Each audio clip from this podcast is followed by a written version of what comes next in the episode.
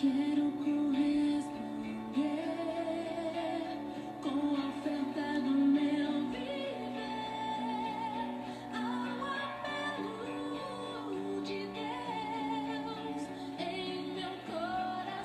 noite, galera! Você que chegou aí para mais um direct. Direct? Será que tem que falar, falar melhor aqui, né? Gente, hoje nosso direct dessa segunda-feira está incrível. Semana passada a gente teve com um casal falando sobre esse período de de dia dos namorados, né, de relacionamento. E hoje nós vamos falar sobre vida missionária. Nós que part- participamos de uma comunidade missionária e vamos ter esse tema assim que fala mesmo da nossa vida, fala mesmo da nossa vocação. Então, se você é missionário, levanta a sua mão aí. Se você é missionário, vai fazer a sua parte como missionário e vai mandar esse aviãozinho para as pessoas que você conhece, do seu grupo de oração, as pessoas da sua paróquia, pessoal da sua família. Você sendo missionário, com missão, você vai fazer com que as pessoas tenham essa experiência que você um dia teve, né? Então, assim, levanta a mãozinha aí quem é missionário dentro de uma vocação ou por causa da sua vocação como consagrado, porque todo consagrado é chamado a isso, mas aqueles que são dentro de uma vocação específica, como a nossa vocação, como a comunidade Shalom, então já pode levantar a mãozinha aí, ó, e mandar para o pessoal da sua casa, mandar para o pessoal da sua família, manda para o pessoal do teu grupo de oração, né? Envia aí, por favor, esse aviãozinho e solta a música aí. Quero corresponder. Vamos lá, quem gosta dessa música aí, ó.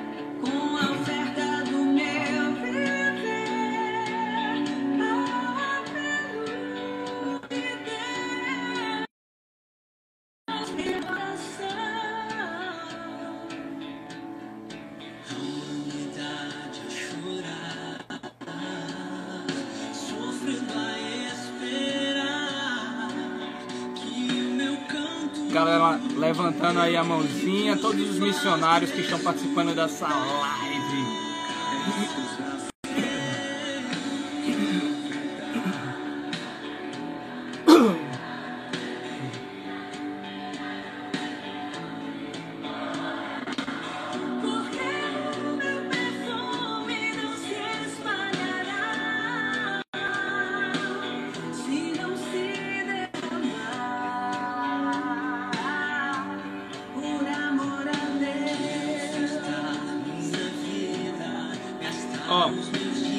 Quero saber aqui.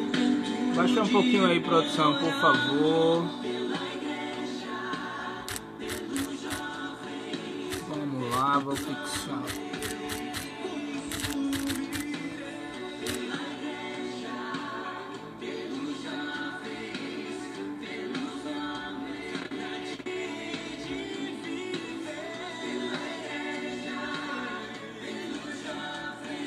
Imagem tá ruim, como é que tá som, como é que é? Olha aí, fala aí pra gente, você que tá de casa. E vamos começar a nossa noite. Eu vi que a nossa convidada aí já tá a postos. Vamos começar essa noite especial com uma convidada especial.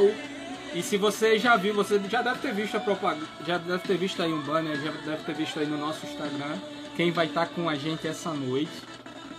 Quero saber como é que tá o áudio. O áudio tá legal, tá me escutando bem? Baixa um pouquinho aí, produção. Seguinte, pessoal. É, Quero convidar você a nessa noite, né, fazer um pequeno momento de oração. Você que é missionário, você já levantou a mão aí. Então, assim, você que é missionário, vamos pedir pelas nossas famílias nesse tempo, vamos pedir também pelos nossos amigos, vamos pedir por aqueles que, que são confiados a nós, que pela graça de Deus foram confiados a nós em intercessão. Então eu peço a você, né, se você desejar, faz comigo em nome do Pai, do Filho e do Espírito Santo. Amém. E da forma que você sabe, né, da forma que você sabe rezar, queria que você colocasse né, sua vida, colocasse a vida dos seus familiares diante de Deus, colocasse a vida dos seus familiares diante daquele que pode renovar em nós a esperança, pode renovar em nós a confiança, daqueles que são realmente guardados por um Pai. Muitos aqui é, passam por tempos difíceis, acho que todos, né? Ninguém está isento dessa pandemia. E nós queremos um lugar para colocar a nossa confiança, um lugar para nos refugiar, um lugar para ancorar a nossa esperança. E esse lugar só pode ser Jesus. Então, ainda aí com os teus olhos fechados, eu peço que tu diga isso para Deus, diga isso para Jesus, diga isso para o Espírito Santo. Vem, vem ser meu refúgio, vem ser minha segurança, vem renovar em minha esperança, vem renovar em minha fé. Por favor, Senhor, por favor, é isso que eu te peço nessa noite. Reza comigo assim. Ave Maria, cheia de graça, o Senhor é convosco. Bendita sois vós entre as mulheres, bendito é o fruto do vosso ventre, Jesus. Santa Maria, Mãe de Deus, rogai por nós, pecadores, agora e na hora de nossa morte. Amém. Então continua comigo, continua com a gente até às 22 horas, porque hoje vai ser um papo reto, um papo assim direto com uma pessoa aqui fantástica. Falando sobre vida missionária, a gente vai falar com uma pessoa que realmente tem o coração disposto a essa missão. Falar do que ela já viveu, né, falar aonde ela já foi, por causa dessa abertura à missão. É, ela que até já foi para fora do país como missionária, passou um tempo. E hoje ela é, é confiada a ela e a, a alguns outros irmãos o conselho geral da nossa comunidade. Ela é membro do conselho geral e vai estar com a gente essa noite. Ela que não é daqui, né, que aqui é uma terra de missão para ela, vai estar com a gente. Então, se você já conhece essa pessoa, coloca o nome dela aí. Só para dar o spoiler para quem ainda não sabe. Se você sabe quem é, pode colocar aí o nomezinho dela. Por favor, pode, pode botar só uma letra, que aí alguém já vai saber quem é. Então fica com a gente até o fim, certo? Hoje vai ser muito legal. Vai valer a pena. E mais uma vez eu vou convidar você a fazer um sinal. Fazer um sinal, que é pegar esse aviãozinho aqui e enviar para os teus contatos. Porque esse é o momento em que nós, nós, né, fazemos a nossa parte, tá bom? Então estou esperando esse númerozinho aqui crescer de pessoas, porque hoje vai ser um tema fantástico. Tá bom? Vamos embora? Vamos começar. Quem quer que comece, levanta a mãozinha aí pra gente começar. Já botaram as letras, a letra, né? Então levanta a mãozinha porque Vai ser massa, vai ser massa. Eu não quero perder tempo. Então vamos embora? Vamos começar? Vamos lá, vamos chamar ela aqui. Olha aí. Só aguardar. O que a vida para te dar. Opa! Ah, tô aqui. Como vai? Boa noite, Bem, Anderson. como Tudo estamos? Vamos lá, pessoal. Eu queria que vocês falassem aí como é que tá o áudio de N. Né? Para mim tá beleza. Tô escutando bem legal. Imagem legal, bem claro. Né? Jeitinho aí, tá, tá beleza. Bem-vindo aí, né? E aí, Anderson? Muito bom. Você que participa de todas, né? Todas você, toda segunda-feira você está aqui com a gente. Pois né? é. E, assim, E agora eu tô do outro lado, né? Eu sei agora como é que é nervosismo de estar do outro lado, né? vamos colocar na sabatina aqui, né? Para a gente perguntar várias coisas. Né? Então, se você em casa tem alguma dúvida sobre vida missionária, esse é o momento de tirar essa dúvida. Então, assim, a primeira coisa, N, que eu queria perguntar a você é quem é N. Né? Quem é, dentro desse contexto missionário, quem é N? Eu sou a Anne Carol, é, sou filha de Deus, Shalom, né? Deus me chamou a ser Shalom, celibatária pelo reino, né? N, filha de Deus, Shalom, celibatária. Sou professora de matemática também, doutora em, ed- em educação matemática, mas aprendiz da vida, né? Eu digo que eu fiz doutorado e, sei muito pouco ainda da vida, né? Estou aprendendo a viver, estou aprendendo o que é ser missionário, né? Estou aprendendo a ser um sinal de sal e luz do mundo, né? Então, assim, essa sou eu. Sou lá natural do Piauí, por isso que eu não falo TID como vocês. Mas Deus me deu a alegria, né, de me enviar para essa terra em 2008. Vim para cá em missão, morava na casa da comunidade de vida, foi um discernimento de missão, mas eu também estudava, fazia mestrado. E aí, nesse tempo do mestrado, né, fui fazer uma prova do IF, passei nesse concurso e aí Deus me fincou raízes aqui em mim, né? Até nessa terra, até quando Ele quiser, né? Mas eu gosto de dizer que eu sou assim, eu tenho as raízes fincadas aqui em Natal, mas meu coração está no mundo, né? Nesse tempo de pandemia mesmo, eu tenho vivido essa experiência, assim, de visitar muitas missões sem sair de casa, igual Santa Terezinha, né? Santa Terezinha lá no claustro, que com o coração alargado visitava o mundo e é padroeira das missões, eu tenho vivido essa experiência também, né? Assim, é um pouquinho do que eu sou, né? Vocês podem perguntar, ou você pode puxar aí. Eu vou, começar, viu? Vou, vou valendo aqui o negócio. Né, Eni? Então, assim, essa, essa questão da vida missionária que pulsa muito forte né, dentro da nossa vocação, é bem característico do nosso, do nosso carisma, né? É, é, muito falado dentro dos grupos de oração, dentro da comunidade, mas nem todo mundo consegue é, entender o que é ser missionário, o que é essa vida missionária, qual é a diferença, é, qual é a diferença de, de, de viver em missão ou não, se todos são, são chamados a essa missão ou só algumas pessoas são chamadas a essa missão. Fiz umas quatro perguntas aí. O que, é, o que você lembrar, você pode responder. Pergunta, né? Bom, assim, é, o chamado à santidade é um chamado para todos. Deus, quando ele nos constituiu, né, quando ele pensou em nós, até em Gênesis, ele fala, né, quando Deus vai criar todas as coisas, o Pai cria tudo, né? Na hora de criar o homem, ele diz: "Façamos o homem à imagem e semelhança".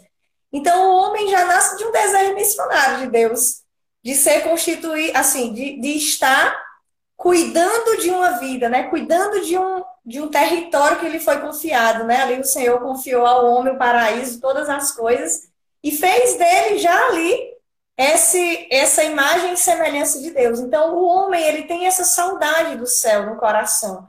Ele tem esse desejo do divino. Mesmo a pessoa que não acredita em Deus, ela está em busca de algo, da verdade. E quando a gente descobre o nosso lugar no mundo, assim, quando a gente se descobre filho de Deus, automaticamente essa experiência ela é uma experiência interior, mas que nos joga para fora. É muito interessante assim a gente perceber.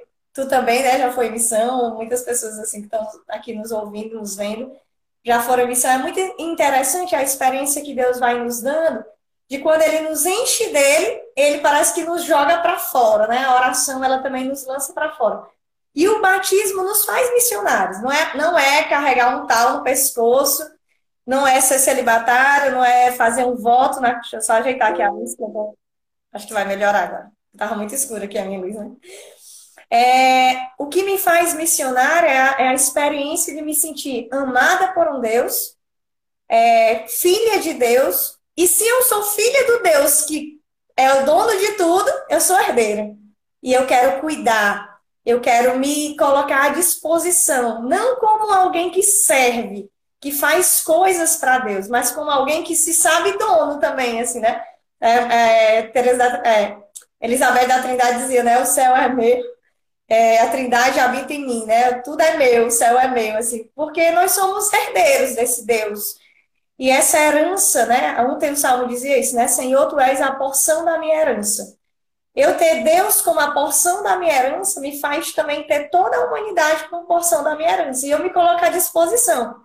E isso eu queria dizer aqui para todos nós, que ser missionário não é só uma missão, uma, uma vocação chamada para aqueles que têm uma vocação específica. Todos são chamados à missão.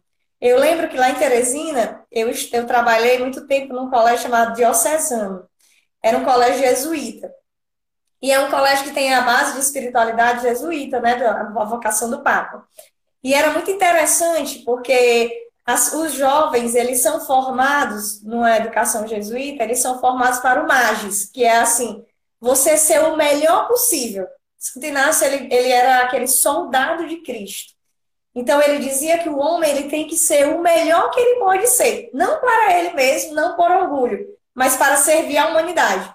E era muito interessante quando eu estava em Teresina, às vezes que eu adoecia, eu chegava no hospital e um médico me atendia assim, bem diferente. Aí eu perguntava assim: Você estudou no Diocesano? Ele, como é que você sabe? Aí ele disse: Porque você tem a marca da missão. Aí ele disse: Mas eu não sou padre. Mas a gente não precisa ser padre para cumprir a nossa missão no mundo, né? Esse chamado é de todos.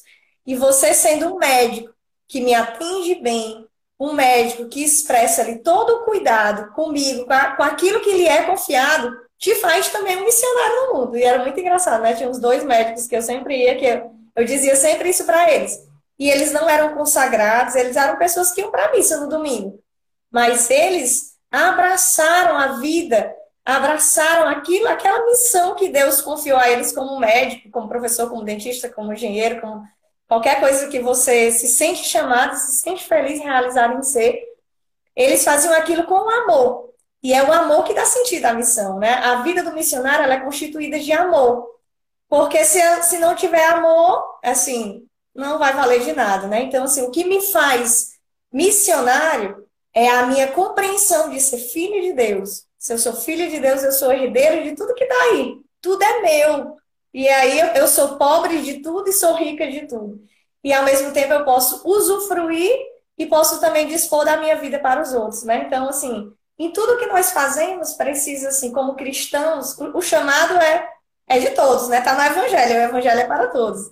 Ide pelo mundo, né? E fazer discípulos meus, né? Seja sal e luz do mundo. Esse aqui é um chamado que Deus, que Jesus fez para todos. Então, ser missionário é assumir o seu lugar no mundo, né? Para finalizar, assim, é, eu tinha uma coordenadora pedagógica, também ela não era assim consagrada nem nada, assim, ela era trabalhava lá comigo e ela dizia assim: "Eu vejo o mundo como uma grande orquestra. Nessa grande orquestra tem Deus, que é o maestro, e cada pessoa tem o seu lugar na orquestra. Tem aqueles que tocam instrumento de cordas, tem aqueles dos instrumentos de sopro, tem aqueles que cantam e que cantam em vários tons diferentes, mas cada um tem um lugar. E ela dizia, né? Quando a gente não está no lugar certo, desafina o negócio e bagunça tudo.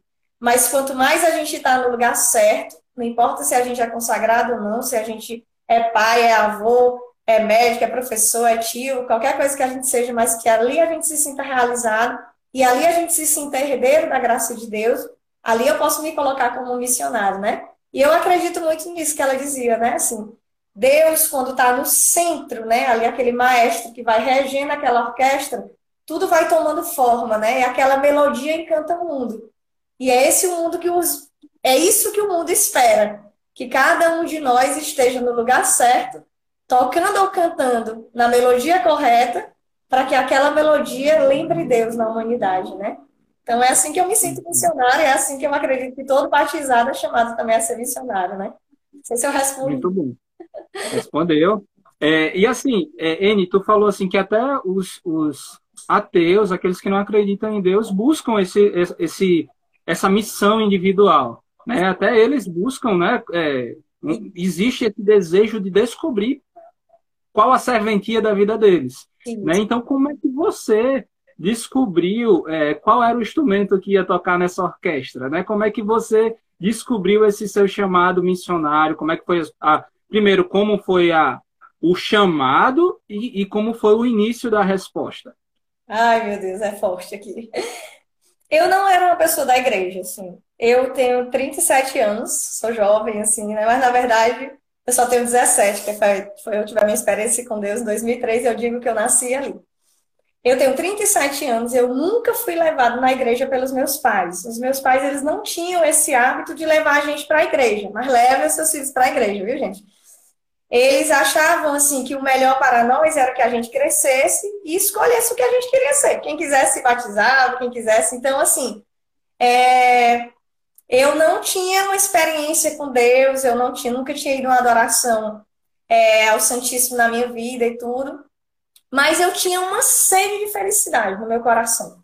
E eu tinha uma sede, assim, de fazer alguma coisa pelo mundo. Eu sempre fui, assim, uma pessoa que gostei muito de ajudar as pessoas, eu queria me envolver nos movimentos estudantis, queria me, me envolver em tudo para que eu pudesse ali fazer alguma coisa pelo mundo. Eu, eu sempre me senti comprometida com o mundo. Isso aí foi uma coisa sempre forte na minha vida, assim.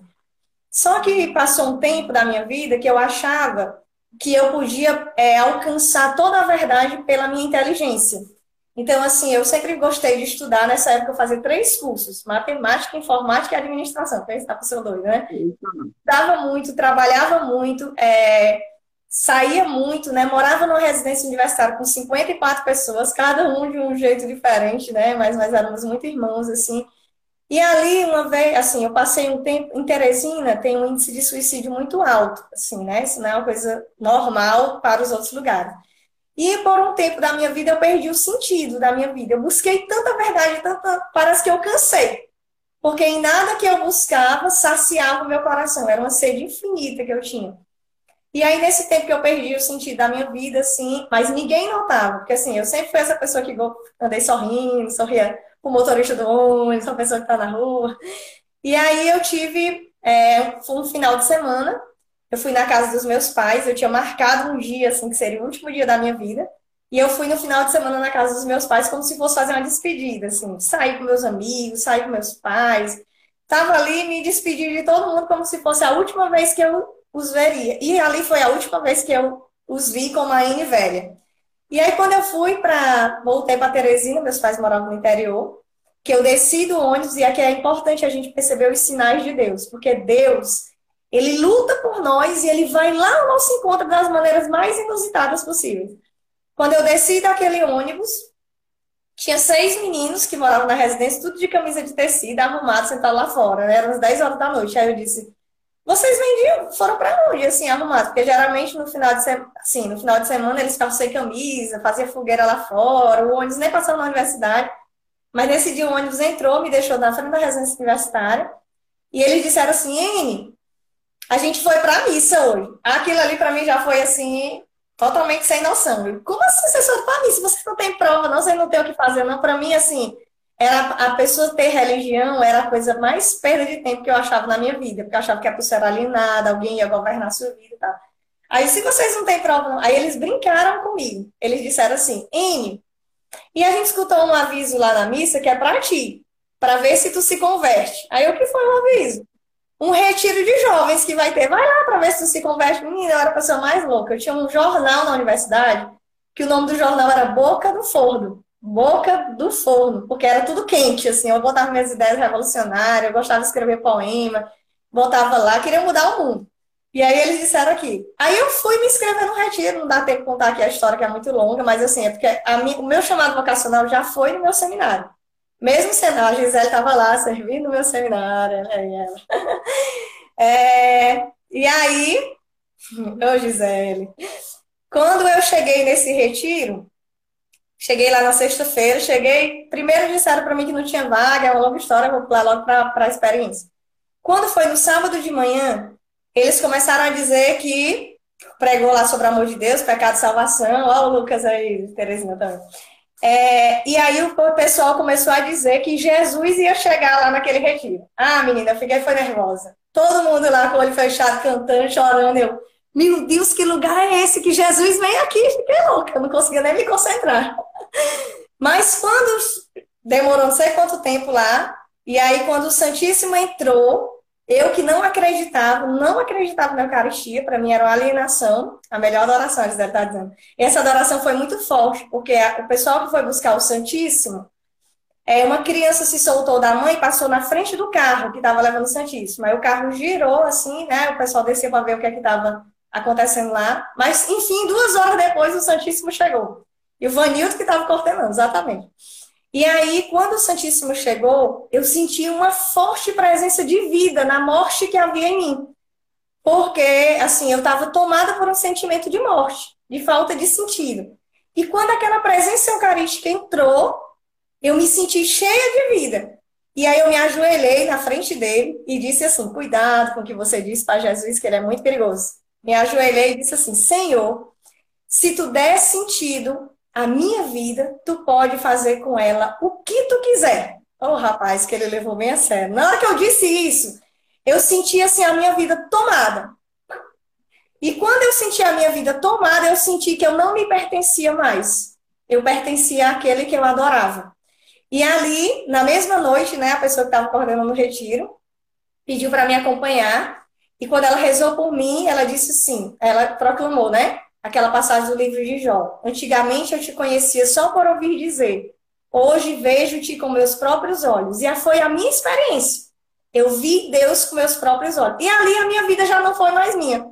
Eu saí daquele retiro, eu que não ia nem na igreja, fazia dois, em dois anos, eu só tinha ido para a missa duas vezes, uma formatura, e outra vez, nesse tempo aí que eu estava sem sentido, assim, eu ia passando na frente da igreja, tá tendo uma missa, eu, eu parei na porta da igreja e fiquei observando o que estava acontecendo, mas nem participei. Então, em dois anos eu tinha ido para a missa duas vezes. E ali eu me sentia, assim, tomada por Deus. E eu já saí de lá, sa... tinha um pessoal na universidade que queria me evangelizar. E quando eu saí de lá, eu fui dizer para eles: ei, gente, agora eu que vou ajudar vocês a coordenar esse grupo aqui da universidade que vocês, do jeito que vocês fazem aqui, não atrair ninguém, que é muito sem graça. E aí eu passei a gastar todo o dinheiro que eu imprimi o meu jornal. Eu mesmo fazia um panfleto com os horários de grupo que tinha no Shalom, os horários de grupo que tinha na universidade, que tinha esse grupo lá da, da renovação, e saía entregando. Eu chegava na RU cedo, almoçava bem rápido e ficava entregando, entregando, entregando aquele panfleto com os horários do grupo. Ali eu já era missionário. No dia que eu tive a minha experiência com Deus, no outro dia eu já era missionário. E aí, imediatamente, né, por graça de Deus, eu tinha ido começar um mestrado em Fortaleza, lá eu conheci mais a comunidade. E quando eu voltei, já ingressei no vocacional já caí dentro da comunidade, assim. Mas, assim, foi tão rápida a minha experiência que tudo eu aprendi na comunidade. Eu aprendi a adorar o Senhor na comunidade. Eu aprendi a fazer uma refeição em família na mesa, na comunidade. Eu aprendi a ser gente na comunidade. E a comunidade tem essa graça sobre mim, né? De, de ter me moldado aos olhos de Deus, né? Falei demais, né? Porque a pergunta foi forte. Não, mas é, justamente foi para isso mesmo a pergunta. Uhum. Gente, assim, você está gostando, certo? Você está gostando, a primeira coisa que você tem que fazer, se você tem alguma pergunta, aproveita esse tempo, viu? A gente está quase no meio do caminho aqui da nossa conversa, então aproveita, porque a gente vai continuar nas perguntas. Se você quiser fazer, e aproveita também para enviar o link, um aviãozinho aí para o pessoal da tua casa, tá bom? N, e você disse que conheceu melhor é, da comunidade. Então, o retiro foi do Shalom, né? A Gisele falou. Eu cheguei né? e assim, primeiro retiro de jovens Shalom, né? Que era, foi o primeiro retiro que o Shalom fez para os jovens em Teresina. Era a fundação do Shalom. E aí, no caso, quando você veio para cá, você já estava, então, há um tempo na, na comunidade? Como é que é? Isso, foi assim. Quando eu conheci a comunidade, eu estava já chegando na metade do meu curso. E eu tinha o sonho de ser professor universitário, sempre. Assim. Eu era criança e as pessoas me perguntavam assim: o que você quer ser? Eu, doutor em matemática.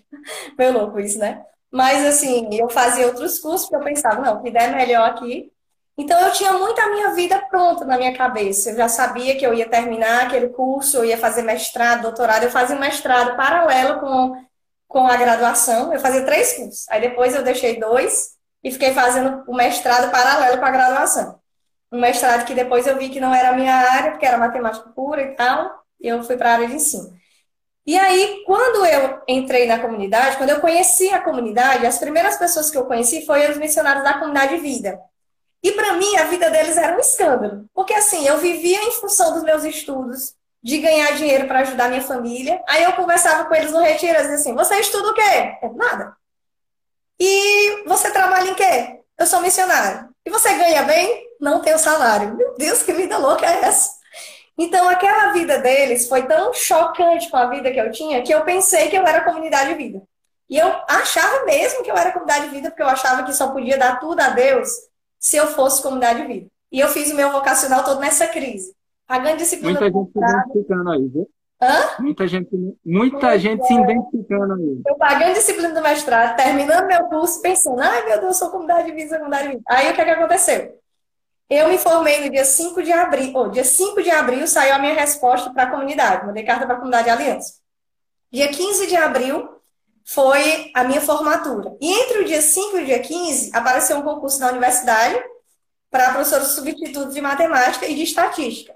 Como não apareceram mestres e doutores suficientes para fazer a inscrição, eu que não tinha nem o diploma, fui lá fazer a inscrição. E passei. E aí, quando eu entrei para dar aula na universidade, que assim, eu achava mesmo que eu era comunidade de vida, tinha ido para o retiro, tinha feito o retiro para a comunidade de vida, porque naquela época, antigamente, tinha um retiro separado. Quem fazia para a comunidade de vida, fazia para a comunidade de aliança. Quem fazia para a comunidade de vida chegava um dia antes.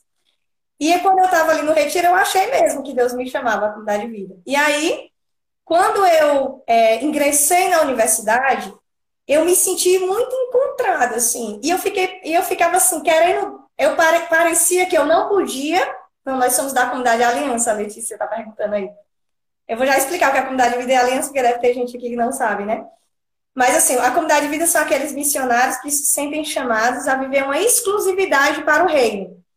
E essa exclusividade consiste em eles deixarem tudo e viverem nas suas casas, em casas comunitárias espalhadas pelo mundo todo. E eles são comunidade de vida, não escolhem mais onde vão morar, o que vão fazer. Eles entregam a vida à comunidade e é a comunidade que vai discernir isso. Ah, então eles deixam tudo e vão. A comunidade de aliança são aqueles que são chamados, no meio secular, nas atividades do século presente, a deixarem tudo e ficar. Para ali instituir o reino de Deus, onde o padre, a freira, a comunidade de não vai chegar, mas através do nosso, do nosso trabalho, através, através dos nossos estudos, através da nossa família, nós podemos testemunhar ali a força do Evangelho e anunciar a palavra de Deus com a nossa vida. As pessoas leem o Evangelho na nossa vida. Então, só para finalizar, eu ingressei na, como professora substituta da universidade e eu senti que, atrelado tudo, é, às vezes vai também, né? Eu fui, a Gisele foi, outros foram, assim, né? Por um tempo. É, e ali a gente, eu, eu me sentia muito encontrada. Parecia que eu estava na minha sala de aula, eu me sinto como se eu estivesse pregando. Mas assim, eu não, eu sou professora de matemática, então ali eu não fico pegando a Bíblia, falando de Deus, mas eu quero que a minha vida anuncie o Deus que está escondido em mim. Então, dando aquelas aulas, eu também consegui perceber que, assim, quando eu era, quando eu fazia matemática, eu tinha um sonho de ser uma professora tão boa, tão boa de matemática, que as pessoas iam gostar tanto da minha aula, que elas iam querer ser professoras de matemática. Eu acho que não deu muito certo, eu não tive tantos alunos assim, que quiseram fazer matemática. Mas eu tive a graça de, em todas as escolas que eu dei aula, na escola do Estado, na escola no Diocesano, na universidade, no IFRN de Santa Cruz, Parnamirim e agora no Natal Central, em todos os lugares onde eu passei, Deus gerou vocações. Então, acho que eu sou uma missionária mais apaixonada do que a matemática, né? Assim, porque, assim, Deus me deu essa graça de gerar muitos filhos. E aí ele me respondeu assim, Amy, você não é a comunidade de vida, seu lugar é no mundo. Mas eu vou fazer gerar através de ti muitos missionários da comunidade de vida para realizar esse teu desejo de corresponder como como comunidade de vida, né? E eu tenho essa graça assim de viver essa complementaridade, né, assim, com a comunidade de vida. A comunidade de vida, ó, o disse, está na sala e se sentir pregando, exatamente. A comunidade de vida é o coração do carisma. É o núcleo central do carisma. Eles vivem ali o carisma em plenitude, né? Tudo ali. E nós somos as artérias. A comunidade aliança é quem, a comunidade vida bombeia esse sangue e a comunidade aliança leva esse sangue até o mundo, né? Para dar vida ao mundo, né? A, a, eu digo que a comunidade aliança é um ambiente de teofania. Eu me sinto como comunidade aliança um ambiente de teofania. O que é isso? Um lugar de experiência com Deus. Na minha sala de aula, eu sou a intercessora, eu sou a da oração e aconselhamento, eu sou pastora, eu sou um pouco de tudo. Porque ali estão os filhos que Deus constituiu para mim, né? E muito amor é. pela comunidade de vida, como a Gisele está dizendo, né? É, muita gente tem não dúvida assim. Como... Tá não? Olha, tá chegando aí o áudio. Parei de te escutar. Tu me escuta? Eu estou te escutando. Eu queria. O pessoal de casa está escutando? Como é que tá? É, não consigo mais te escutar, não, engraçado. Não escuta mais. Deixa eu ver aqui se aconteceu alguma coisa. Não sei se eu saio e entro de novo, mas assim, eu não consigo mais te escutar. Vamos tentar. Vamos tentar aqui. assim.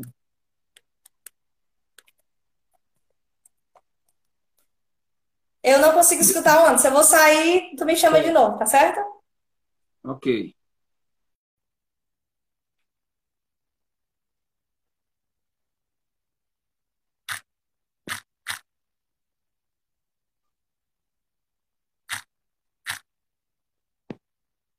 Vamos lá.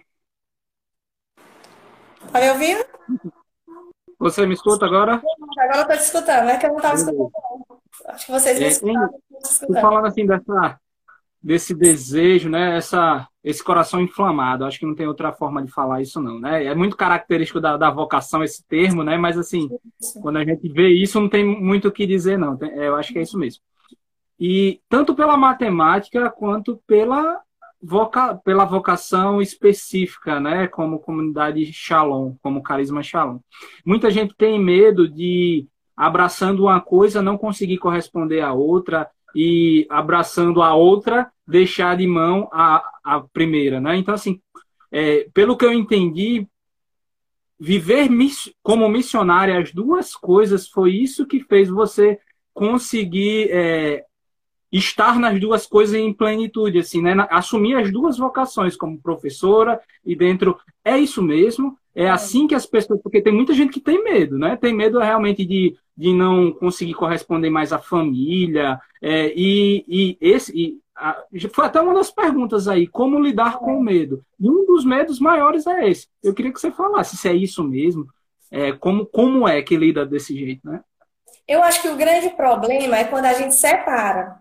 Porque, na verdade, assim, os nossos status dizem que nós somos chamados a permear toda a nossa vida com carisma. Que é permear, né? É derramar ali, é, é misturar. Então, eu não sou é, celibatária shalom. Eu sou shalom celibatária. Eu não sou uma professora shalom. Eu sou shalom professora. Eu não sou uma amiga shalom. Eu sou shalom amiga. O a vocação, ela vai vindo assim antes. No sentido de que a vocação é a que me conduz a Deus. A vo- No meu caso, como missionário, como consagrada na comunidade Shalom, o caminho que Deus escolheu para mim de santidade é a comunidade Shalom. Para alguns é o Carmelo, para outros é outra vocação, para outros nem, nem precisa de uma vocação específica. Aqui é a vocação dos mais fracos, os vasos de argila. Então, assim, é, como é que a gente lida com o medo?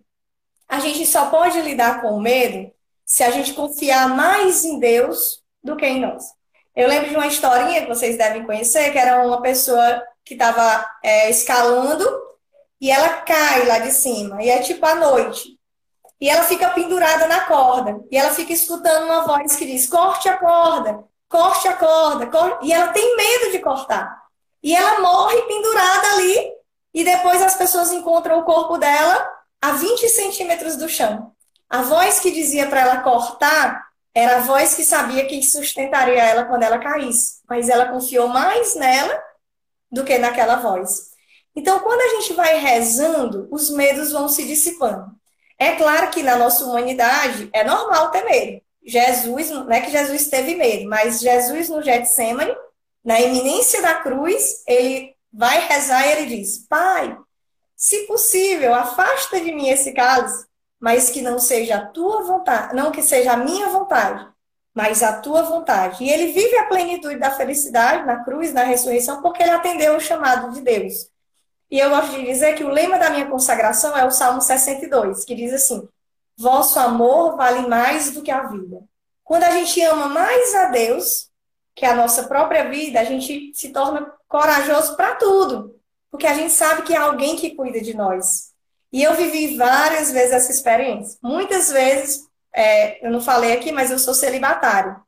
E um grande medo que as pessoas, às vezes, que se sentem chamadas ao celibato, vivendo como comunidade aliança, é o medo da solidão. É um medo, assim, que persegue a pessoa. E esse medo me perseguiu muito. Eu ficava pensando assim, como é que eu vou ser celibatário? O que é, que é ser celibatário, viu, gente? Na comunidade tem casais, o Anderson é casado, com a Bárbara, tem três crianças, a coisa mais linda que a Tiane ama. Ele é Shalom e foi chamado ao matrimônio. Tem o padre Gustavo, né? Shalom, foi chamado ao sacerdócio. Eu sou da comunidade também, fui chamada ao celibato. Fui chamada a me casar com Jesus, né? Fazer um voto de castidade. E assumindo um matrimônio espiritual com Jesus, assumir como filhos toda a humanidade. Mas às vezes a gente tem essa tendência. Eu tinha essa tendência. É, a minha cabeça era assim: meu Deus, quem vai cuidar de mim quando eu for velhinha? Quando eu vou. E aí eu tive duas situações bem fortes na minha vida. Em 2013, eu tive um problema bem grave no joelho, que eu demorei mais de quatro meses para descobrir o que é que era. Fiquei sem andar um tempo, sem dirigir. E na época, meu irmão tinha vindo morar aqui. e ele tinha quebrado os pulsos, tinha, tinha deslocado os pulsos e eu sem andar. Aí ele não conseguia pegar nada e eu. E quem cuidou de nós? A comunidade. Nós passamos um tempo, né, na comunidade de vida. Depois eu fui para casa de uma irmã da comunidade Aliança, ele continuou na comunidade de vida. E quando nós nos recuperamos, nós fomos para um kitnet. Quando foi no ano passado, eu também ainda jovem, né, assim, é, sofri um acidente, caí de uma rampa e quebrei o meu tornozelo em três lugares. E eu estava em Fortaleza, no retiro da comunidade. E eu fiquei pensando, quando o médico foi para me dar alta, eu ficava pensando, meu Deus, eu vou para onde? Porque a Larissa, eu, eu dividi apartamento com a Larissa, Larissa Moura, né, que já teve aí com vocês também no direct, eu acho. E ela tinha casado. Aí eu não estava morando com ninguém, que eu ia discernir quem é que ia morar aqui em casa. Porque eu tinha, ela tinha acabado de casar, né? Ela ia casar naquele período. E eu fiquei pensando, eu vou voltar para minha casa em Natal, que eu tô sozinha, ou eu vou voltar para casa da minha família, em Teresina. Aí quando eu fui rezar, a Márcia estava até lá comigo, o médico me deu alta e a Márcia foi correndo para o aeroporto para ver os preços das passagens que a gente não estava conseguindo ligar e nem conseguisse pela internet, porque eu precisava viajar de maneira especial. Eu não podia baixar a perna, tinha que ficar com a perna reta. Então tinha que ser assim, uma viagem assim especial. E aí, quando eu fiquei sozinha, a Márcia teve que estava cuidando de mim no hospital, foi, foi para o aeroporto e eu fiquei sozinha. Aí eu comecei a chorar desesperadamente. Eu dizia, meu Deus, o que é que eu vou fazer em Natal? Quem é que vai cuidar de mim? Eu moro só. Aí o Senhor me lembrava daquela passagem de Jesus encontrado no, no templo. Quando Nossa Senhora e São José já estão voltando para casa e, e que o menino não está na caravana e volta. Aí Jesus diz assim: Não devia estar eu cuidando das coisas do, do meu pai? E também Deus me lembrava daquela hora que Nossa Senhora vai ao encontro de Jesus e ela e, a, e Jesus diz, né? Quem é o meu pai e os meus irmãos são aqueles que ouvem a minha palavra. E naquela hora o Senhor disse assim: N, tu és casada comigo.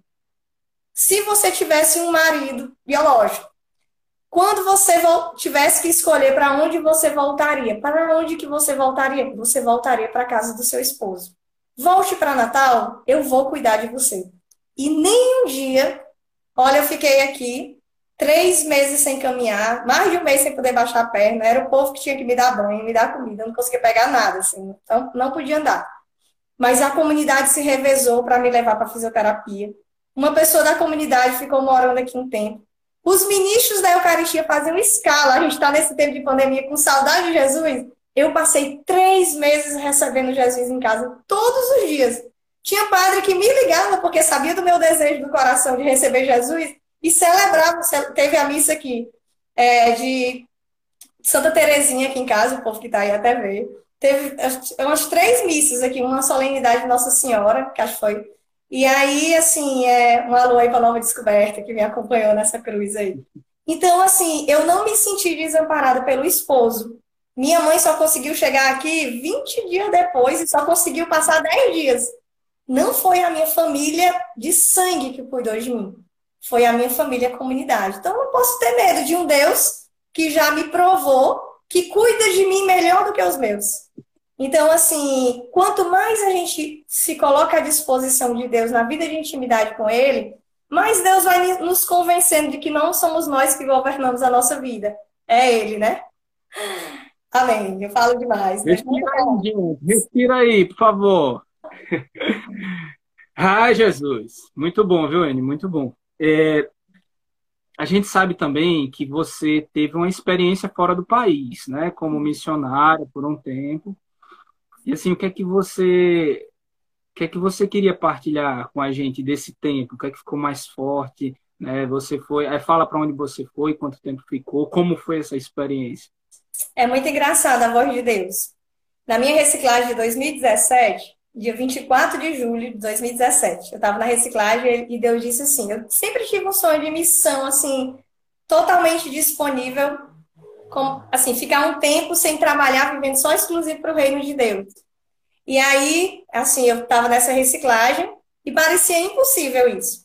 E aí o Senhor me disse assim, em, em um ano tu terás vida em missão. E eu disse, como, Senhor, que eu vou em missão daqui a um ano e tal? E aí, nesse ano de 2017, o Papa instituiu o Dia do Pobre. E o Dia do Pobre é no, terceiro, no segundo a terceiro domingo de novembro. E o Dia do Pobre caiu no meu aniversário.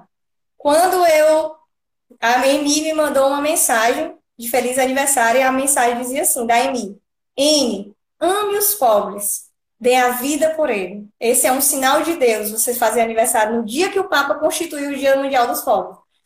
Aí eu ia ser transferida de Santa Cruz para Parnamirim e deu um problema na minha transferência. E aí eu soube que a gente poderia tirar três meses de licença. Se a gente já tivesse cinco anos de emprego, eu já ia fazer dez, eu ia perder os cinco anos. E aí eu conversei com a minha diretora, peguei esses três anos e entreguei, oh, esses três meses, e entreguei para a comunidade. Eu disse: Olha, eu tenho três meses, vocês podem me mandar para onde vocês quiserem. Aí eu falei com o Kleber, falei com a minha formadora, e aí eu, eu fui conversar com o Kleber, né? Aí eu disse assim: Kleber, eu tinha vontade de ir assim, pro fim do mundo, um lugar bem longe, assim, da minha vida lá, mas eu não sei falar nada, não sei falar outra língua. Então, não sei como é que Deus pode corresponder essas duas coisas. E aí, ele pegou e disse, aí a gente conversando e tudo, e alguém da assistência missionária falou com ele, aí ele disse assim, e a África, Enio? A África? Tipo assim, eu não pensei na África. Aí na hora que ele disse, eu disse, meu Deus, aí me mandou eu, amar os pobres. E aí, um mês depois da conversa que eu tive com o Kleber, eu estava partindo em missão para Cabo Verde. E foi a maior experiência que eu tive na minha vida. Eu nunca vivi uma experiência tão forte. E eu não fui para lá, assim, eu já eu sou muito conhecido na comunidade, né? Tenho muitos seguidores no Instagram. Muitas pessoas me conhecem porque eu vivo nas missões, prego muito. Mas naquele lugar ninguém me conhecia. Eu não sabia nem o que era comunidade. Nem os missionários da casa comunitária, só o Diego, que hoje mora aqui no Planalto, me conhecia. Ninguém. E eu me sentia, assim, uma experiência linda. De pobreza em tudo, assim. De pobreza de, tipo assim, ninguém sabe quem eu sou. Ninguém sabe se eu prego, se eu dou aula de matemática, o que é eu faço na minha vida eu estou aqui para ser irmã e ser esposa de Jesus.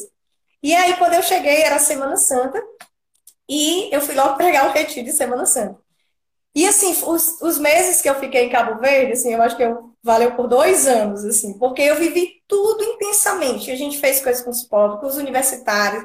Eu acabei assim, aí Deus ele tem um mistério comigo na universidade. Eu fui para lá somente para viver exclusivamente para a missão nesses três meses. Aí quando eu cheguei lá, a comunidade era responsável pela pastoral universitária. Tinham cinco missionários na casa e nenhum deles nunca tinha sido da universidade. Eles nunca tinham feito um curso superior. Aí quando eu cheguei lá, o Diego disse: N, é o seguinte, entra na universidade. Eu acabei dando palestra, viajando com os professores, quase comecei um pós-doutorado lá. E assim, eu estava vivendo com uma comunidade de vida e Jesus me jogou na universidade. E até evangelizei algumas pessoas na universidade, né? Tem, tem jovens africanos que eu mando todo dia uma, um estudo bíblico para eles, porque eles moram em cidades próximas à praia que não conseguem participar do Shalom. Então, assim, Deus é maravilhoso, assim, ele, ele de repente me jogou lá do outro lado do mundo e eu vivi a experiência mais feliz da minha vida, né, daqueles jovens sedentos de Deus, na África, né, o coração do mundo, né, assim, onde, onde onde Deus tem o amor mais forte pelo povo pobre, né? Pelo povo sedento de Deus. E eu digo para vocês, eu que cheguei pobre lá. Eu pensei que eu podia oferecer para eles alguma coisa e eu que me enriqueci com a vida deles. Porque eu já tinha visitado a Itália, França, Portugal. E eu nunca vi um povo mais feliz na minha vida do que esse povo da África. Eles não têm nada e parecem ter tudo. E eu disse: Meu Deus, essa é a vida missionária. Eu quero viver assim a partir de agora. Estar entre as coisas que passam, sem o meu coração estar preso a nada, porque a minha pátria é o céu. Eles me ensinaram isso lá, pela alegria deles, de não ter lá nada e você não vê eles murmurando, você não vê eles tristes, eles estão sempre felizes, né? Então eu pedi a Deus essa graça de ser enriquecida pela alegria deles. Essa Muito bom. E eu até fazer uma pergunta aqui de onde vem a felicidade do missionário, né? Mas você respondeu aí no fim já, que está entre, entre as coisas que passam e, e mirar no céu, né? E assim, só para a gente, infelizmente, acabar, a gente só tem mais uns cinco minutinhos, né? Aí você em casa já pode dizer, ah, né? E, é, N, a gente usou no, no tema no tema do nosso direct dessa vez, uma frase que você gosta muito, né? é, Deus me deu cem, vezes mais. Né? É uma coisa assim, é assim mesmo a frase? É, Deus me deu cem vezes mais. O que é esse cem vezes mais? Né? O que é? Fala para o povo que. Vou falar bem rápido por causa do nosso tempo, né? Como eu disse para vocês, eu era uma pessoa assim que fazia mil coisas. Eu fazia três cursos, eu fazia 500 coisas ao mesmo tempo e me sentia vazia. De repente, quando eu tive a minha experiência com Deus, parecia que eu não tinha nada e eu tinha tudo. E eu comecei a perceber que eu tinha 100 vezes mais. Porque eu tinha uma casa comunitária em todo lugar. O Anderson mesmo morava em Mossoró, me hospedou lá várias vezes.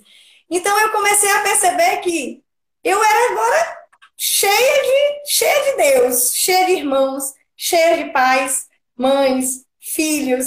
E eu comecei a perceber que Deus é o multiplicador da alegria.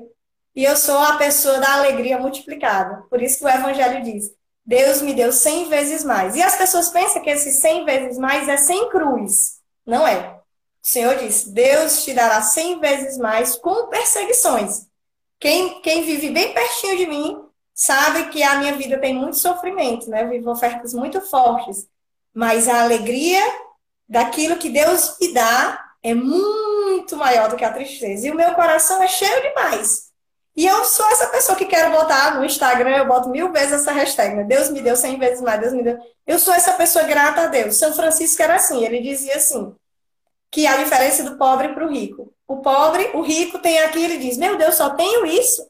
E o pobre diz, tem a, a mesma quantidade e diz, meu Deus, que bom que eu tenho isso. Então, que bom que eu tenho vocês, que eu tenho cem vezes mais pais, mães, filhos, casas, missões, coisa para fazer, né? Live para fazer, entregação para dar. Mas que bom que o meu coração, assim, é generoso para receber e generoso para se ofertar, né? Porque, como dizia o evangelho de hoje, de ontem, dar de graça o que de graça recebeste. Então, essa é a minha alegria. Cem vezes mais recebi, mil vezes mais quero dar. Amém. Muito bom. É, Para a gente terminar, né? Você conseguiu fazer em três minutos, então vou aproveitar para outra, né? Então eu queria que você falasse para quem está em casa, sente esse coração inflamado pela missão, de partir em missão ou de permanecer em missão, né? Que, que a, a, falta só uma coisinha, sabe aquele negócio, falta só um empurrãozinho? Dá esse empurrãozinho aí, Anne, por favor. Meu empurrão é te empurrar para Deus. Porque, assim, uma pessoa cheia de Deus, é impossível ela não evangelizar. Eu queria finalizar dando um testemunho da maior missionária que eu já vi em Natal. Ela morava lá no Planalto, o nome dela era Fátima. Ela é até mãe daquele cara que toca no Obra Nova. É, a tia Fátima, ela tinha um câncer espalhado por todo o corpo dela. Mas ela foi a pessoa mais missionária que eu conheci na minha vida. A casa dela era sempre cheia de jovens. E a casa da mulher morrendo de câncer, cheio, metástase espalhado por todo o corpo, e as pessoas iam para casa dela para ser curadas. E ela ia para a quimioterapia e ela levava a Silviane ou levava outras pessoas da comunidade de vida. Porque assim, ela, ela levava de ônibus, a pessoa ia com ela acompanhando ela de ônibus. E quando chegava lá na quimioterapia, né? Ela lá tomando aquela quimioterapia, ela olhava para a pessoa que estava do lado e dizia assim: Moça, a senhora se incomoda da gente fazer aqui uma oração? Aí a mulher, não, estou aqui, né? Tá todo mundo aqui não vivendo situação difícil. Aí ela dizia assim: Silviane, cante aí. Aí a Silviane começava a cantar. Silviane, com palmas, Silviane. A Silviane sozinha cantando no meio da quimioterapia. Aquela mulher não tinha força física para nada, mas ela tinha Deus. E o Deus que habitava nela se apresentava, mesmo ela prostrada numa cama. Então, assim, eu digo para vocês que não são as nossas capacidades físicas. Algumas pessoas aparecem mais, têm, assim, essas habilidades de falar, de pregar, mas não é isso que evangeliza o mundo. O que evangeliza o mundo é uma alma escondida em Deus, é uma alma apaixonada por Deus. O olho brilha, as pessoas se atraem. O sorriso é forte, as pessoas são conquistadas para Deus. E é isso que eu quero dizer para vocês. Eu quero empurrar vocês para Deus. Porque se eu empurrar vocês para Deus, Deus vai mandar vocês para onde Ele quiser. E o melhor lugar é a vontade de Deus. Seja indo em missão ou seja ficando em missão. Amém. Amém. Eita, N, olha aí, Gisele disse que você não ia conseguir em dois minutos, você conseguiu em menos, viu aí? Olha aí, então, muito obrigado, N. Assim, é, o negócio, a live passou muito rápido, né? Porque você é uma dessas pessoas que tem o coração e o olhar que brilha e o nosso coração pulsa mais forte só de perceber a tua vocação, né? Realmente é uma missionária. Né? Então, assim, quero agradecer pela tua vida, agradecer pela tua vocação. Muito obrigado, muito obrigado, muito obrigado. A galera daqui de casa, a Gigi está aqui do lado olhando, viu? Só, só, só de olho, mas muito obrigado. Tá bom. Rezem por mim, viu, por favor. Eu preciso muito da oração de vocês. Shalom. Shalom. Shalom.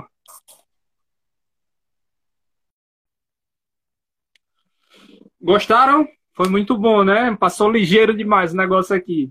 Então, assim, próxima, próxima semana a gente tem um tema muito massa, é, mas eu queria que você comentasse, comenta lá no, no, no Instagram, na foto do dia de hoje, né? Que tem lá vida missionária, Deus meu Deus, cem vezes mais, aquilo que ficou mais forte para você, tá bom? Essa noite, assim, foi muita gente com o coração inflamado. Então, o que ficou mais forte, o que ficou melhor, no teu coração, coloca lá, escreve lá e, e já lembre de hoje rezar pelo menos uma Ave Maria pela vida de N, tá bom? Então, convido a vocês na próxima segunda a estarem conosco e muito obrigado porque você permaneceu até agora com a gente, tá?